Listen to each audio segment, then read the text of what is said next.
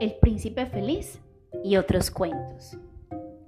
Cuento El amigo fiel, parte 1. Una mañana, la vieja rata de agua asomó la cabeza por su agujero. Tenía los ojos redondos, muy vivarachos, y unos largos bigotes grises. Su cola parecía un elástico negro. Unos patitos nadaban en el estanque, parecidos a una bandada de canarios amarillos y su madre, toda blanca con patas rojas, se esforzaban en enseñarles a hundir la cabeza en el agua. Nunca podrán entrenarse en sociedad si no aprenden a sumergir la cabeza, les decía. Y les enseñaba de nuevo cómo tenían que hacerlo. Pero los patitos no prestaban ninguna atención a sus lecciones.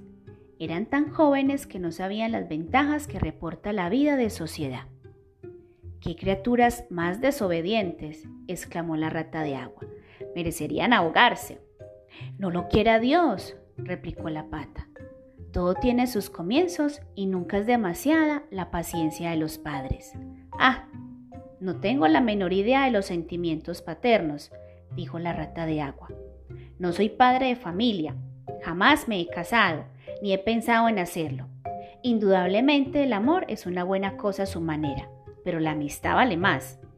Le aseguro que no conozco en el mundo nada más noble o más raro que una fiel amistad. Y dígame, se lo ruego, ¿qué idea se forma usted de los deberes de un amigo fiel? Preguntó un pardillo verde que había escuchado la conversación posado sobre un sauce retorcido. Sí, eso es precisamente lo que quisiera yo saber, dijo la pata, y nadando hacia el extremo del estanque, hundió la cabeza en el agua para dar ejemplo a sus hijos. ¡Qué pregunta más tonta! gritó la rata de agua. Como es natural, entiendo por amigo fiel al que me demuestra fidelidad. ¿Y qué hará usted en cambio? dijo la vecilla, columpiándose sobre una ramita plateada y mordiendo sus alitas. No lo comprenda usted, respondió la rata. Permítame que le cuente una historia sobre el asunto, dijo el pardillo. ¿Se refiere a mí esa historia? preguntó la rata de agua. Si es así, la escucharé gustosa, porque a mí me vuelven loca los cuentos. Puede aplicarse a usted, respondió el pardillo. Y abriendo las alas, se posó en la orilla del estanque y contó la historia del amigo fiel. Había una vez, empezó el pardillo, un honrado mozo llamado Hans. Era un hombre verdaderamente distinguido, preguntó la rata de agua. No, respondió el pardillo. No cree que fuese nada distinguido, excepto por su buen corazón y su redonda cara morena y afable. Vivía en una humilde casita de campo y todos los días trabajaba en su jardín. En toda la comarca no había jardín tan hermoso como el suyo, en él crecían claveles, no me olvides, salsifragas, así como rosas de damasco y rosas amarillas, granates, lilas y oro, alelíes rojos y blancos. Y según sucedían los meses, a su tiempo, florecían agavanzos y cardaminas, mejoranas y albahacas silvestres, belloritas y lirios de Alemania, asfodelos y claveros. Una flor sustituía a otra por lo cual había siempre cosas bonitas a la vista y olores agradables que respirar. El pequeño Hans tenía muchos amigos, pero el más íntimo era el gran Hugo, el molinero. Realmente el rico molinero era tan allegado al pequeño Hans que no visitaba nunca su jardín sin, inclinarse sobre los macizos y recoger un gran ramo de flores o un buen puñado de lechugas suculentas o sin llenarse los bolsillos de ciruelas y de cerezas según la estación. Los amigos verdaderos lo comparten todo entre sí, acostumbraba a decir el molinero. Y el pequeño Hans asentía con la cabeza sonriente, sintiéndose orgulloso de tener un amigo que pensaba con tanta nobleza. Algunas veces, sin embargo, el vecindario encontraba raro que el rico molinero no diese nunca nada a cambio al pequeño Hans, aunque tuviera 100 sacos de harina almacenados en su molino, seis vacas lecheras y un gran número de ganado lanar. Pero Hans no se preocupó nunca de semejante cosa. Nada le encantaba tanto como oír las bellas cosas que el molinero acostumbraba a decir sobre la solidaridad de los verdaderos amigos. Así pues, el pequeño Hans cultivaba su jardín. En primavera, en verano y en otoño se sentía muy feliz, pero cuando llegaba el invierno y no tenía frutos ni flores que llevar al mercado, padecía mucho frío y mucha hambre, acostándose con frecuencia sin haber comido más que unas peras secas y algunas nueces rancias. Además, en invierno se encontraba muy solo, porque el molinero no iba nunca a verle durante aquella estación. No está bien que vaya a ver al pequeño Hans mientras duren las nieves, decía muchas veces el molinero a su mujer. Cuando las personas pasan apuros, hay que dejarlas solas y no molestarle con visitas. Esa es por lo menos mi opinión sobre la amistad, y estoy seguro de que es acertada. Por eso esperaré la primavera y entonces iré a verle. Podrá darme un gran cesto de belloritas y eso le alegrará. Eres realmente amable con los demás, le respondía a su mujer, sentada en un cómodo sillón junto a un buen fuego de leña. Resulta encantador oírte hablar de la amistad. Estoy segura de que el cura no diría sobre ella cosas tan bellas como tú, aunque vive en una casa de tres pisos y lleve un anillo de oro en el meñique. ¿Y no podríamos invitar al pequeño Hans a venir aquí? preguntaba el hijo del molinero. Si el pobre Hans pasa apuros, le daré la mitad de mi sopa y le enseñaré mis conejos blancos. ¡Qué bobo eres! exclamó el molinero. Verdaderamente no sé para qué sirve mandarte a la escuela. Parece que no aprendes nada. Si el pequeño Hans viniese aquí, caramba, y viera nuestro buen fuego, nuestra excelente cena y nuestro gran barril de vino tinto podría sentir envidia. Y la envidia es una cosa terrible que estropea los mejores caracteres. Realmente no podría yo sufrir el carácter de Hans se estropeara. Soy su mejor amigo. Velaré siempre por él y tendré buen cuidado de no exponerle a ninguna tentación. Además, si Hans viniese aquí, podría pedirme que le diese un poco de harina fiada, lo cual no puedo hacer. La harina es una cosa y la amistad es otra, y no deben confundirse. Esas dos cosas se escriben de un modo diferente y significan cosas muy distintas con todo el mundo, como todo el mundo sabe. Qué bien hablas, dijo la mujer del molinero vistiéndose, sirviéndose un gran vaso de cerveza caliente. Me siento verdaderamente como adormecida, lo mismo que en la iglesia. Muchos obran bien, replicó el molinero, pero pocos saben hablar bien, lo que prueba que hablar es con mucho la cosa más difícil, así como la más hermosa de las dos.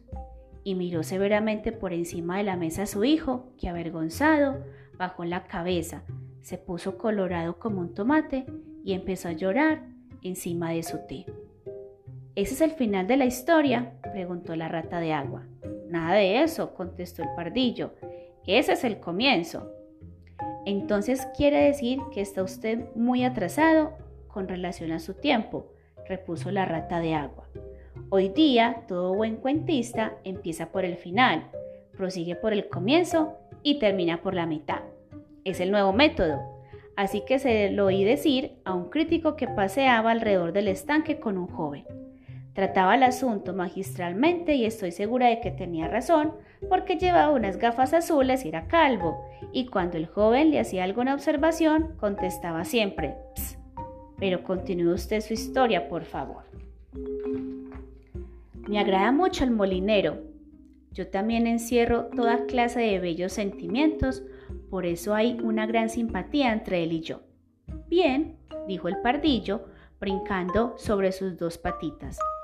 No bien pasó el invierno en cuanto las belloritas empezaron a abrir sus estrellas amarillas pálidas, el molinero dijo a su mujer que iba a salir a visitar al pequeño Hans. ¡Ah! ¡Qué buen corazón tiene! le gritó su mujer, siempre pensando en los demás. No te olvides de llevar el cesto grande para traer las flores. Entonces el molinero ató unas con otras las aspas del molino con una fuerte cadena de hierro y bajó la colina con la cesta al brazo. Buenos días, pequeño Hans, dijo el molinero. Buenos días, contestó Hans, apoyándose en su asadón y sonriendo con toda la boca. ¿Y cómo has pasado el invierno? preguntó el molinero. Bien, bien, repuso Hans. Muchas gracias por tu interés. He pasado mis malos ratos, pero ahora ha vuelto la primavera y me siento feliz. Además, mis flores van muy bien. Hemos hablado de ti con mucha frecuencia este invierno. Hans, prosiguió el molinero, preguntando qué sería de ti. Qué amable eres, dijo Hans. Temí que me hubieras olvidado. Hans, me sorprendió oírte hablar de ese modo, dijo el molinero. La amistad no olvida, no se olvida nunca. Eso es lo que tiene, eso es lo que tiene de admirable, aunque me temo que no comprendas la poesía de la amistad. Y entre paréntesis, qué bellas están tus belloritas.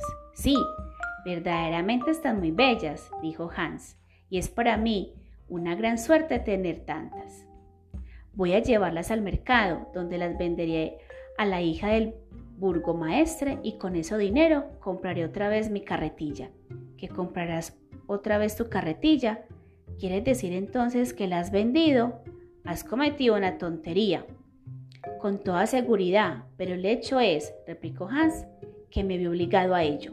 Como sabes, el invierno es una estación mala para mí y no tenía ningún dinero para comprar pan. Así que vendí primero los botones de plata de mi traje los domingos, luego vendí mi cadena de plata y después, y después mi flauta. Por último vendí mi carretilla, pero ahora voy a rescatarlo todo. Hans, dijo el molinero, te daré mi carretilla. No se halla en buen estado. Uno de los dos lados se ha roto y está algo retorcido los rayos de la rueda, pero a pesar de esto te la daré. Sé que es muy generoso de mi parte y a mucha gente le parecerá una locura que me desprenda de ella, pero yo no soy como el resto del mundo. Creo que la gente Creo que la generosidad es la esencia de la amistad. Y además me he comprado una carretilla nueva. Si puedes estar tranquilo, te daré mi carretilla. Gracias, eres muy generoso, dijo el pequeño Hans y su amable cara redonda resplandeció de placer. Puedo arreglarla fácilmente porque tengo una tabla en mi casa. ¿Una tabla? exclamó el molinero. Muy bien, eso es precisamente lo que necesito para la techumbre de mi granero. Hay una gran brecha y se me mojará todo el trigo si no la tapo. Qué oportuno has estado. Realmente es de notar que una buena acción engendra otra siempre. Te he dado mi carretilla y ahora tú vas a darme tu tabla. Claro que la carretilla vale mucho más que la tabla, pero la amistad sincera no repara nunca en esas cosas. Dame enseguida la tabla y hoy mismo me pondré a la obra para arreglar mi granero. Encantado, replicó el pequeño Hans. Fue corriendo a su vivienda y sacó la tabla. No es una tabla muy grande, dijo el molinero examinándola, y me temo que una vez el hecho el arreglo de la techumbre del granero me quedará madera suficiente para el arreglo de la carretilla, pero claro, no tengo la culpa de eso. Y ahora en vista de que te he dado mi carretilla, estoy seguro de que accederás a darme a cambio unas flores. Aquí tienes el cesto. Procura llenarlo casi por completo. Casi por completo, dijo el pequeño Hans bastante afligido, porque el cesto era de grandes dimensiones y comprendía que si lo llenaba no tendría ya flores para llevar al mercado y estaba deseando rescatar sus botones de plata. Válgame Dios, respondió el molinero. Ya que te doy mi carretilla, no creí que fuese mucho pedirte unas cuantas flores. Podré estar equivocado, pero yo me figuré que la amistad, la verdadera amistad, no puede compartirse con el egoísmo. Mi querido amigo, mi mejor amigo, protestó el pequeño Hans. Todas las flores de mi jardín están a tu disposición, porque me importa más tu amistad que mis botones de plata. Y corrió a coger las preciosas belloritas y a llenar el cesto del molinero. Adiós, pequeño Hans, dijo el molinero, subiendo de nuevo la colina con su tabla al hombro y su gran cesto al brazo. Adiós, dijo el pequeño Hans y se puso a cavar alegremente, estaba tan contento de tener otra carretilla.